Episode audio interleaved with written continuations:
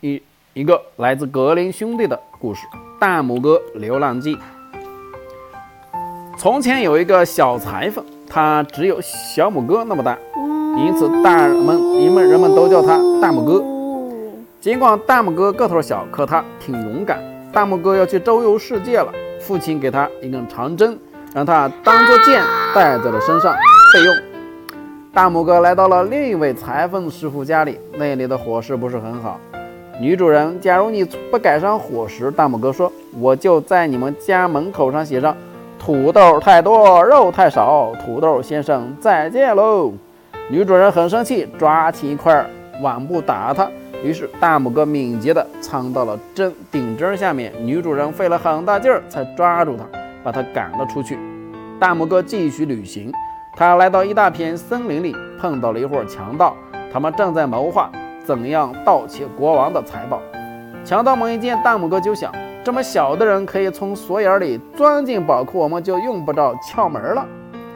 于是强盗们带着大拇哥来到了国王的宝库。大拇哥很快就找到一条足以让他钻进去的缝儿。就这样，他把一袋又一袋的金子扔出窗外。正当他干得起劲儿时，国王来检查宝库了。他赶紧藏了起来。国王发现有几袋金子不见了，但不明白是怎么丢的，因为门上的锁并没有人动过。国王只好离开了宝库。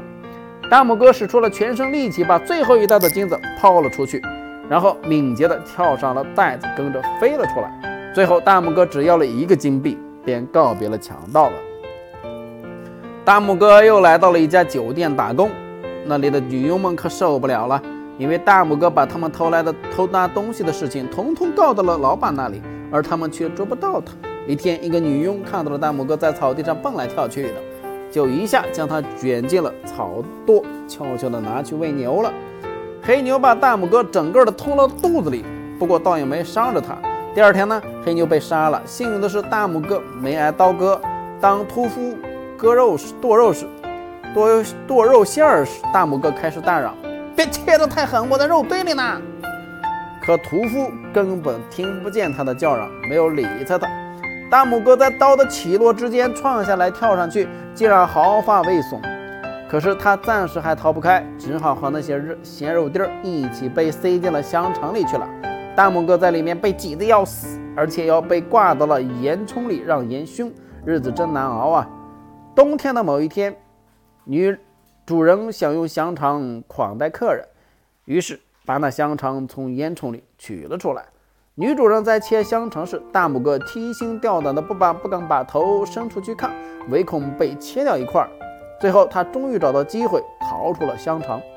大拇哥在这家受尽了苦，所以不愿意再待下去，立刻启程回家了。他来到野外，一只狐狸不加思索地把他抓起来塞进了嘴里。“嗨，狐狸先生！”大拇哥喊道。我粘在你的喉咙里了，让我出去。你要是答应把你父亲院子里的家禽给我吃，我就放了你。狐狸说：“非常愿意。”大拇哥回答。于是狐狸放了他，还把他背回了家。父亲见儿子回来了，心甘情愿地将家里的金鸭全都给了狐狸。我给你带回一块钱作为补偿。大拇哥说着，将他在旅行中挣的金币交给了父亲。傻孩子。父亲心疼那些鸡鸭，可是更喜欢你呀。父亲便把他抱了起来。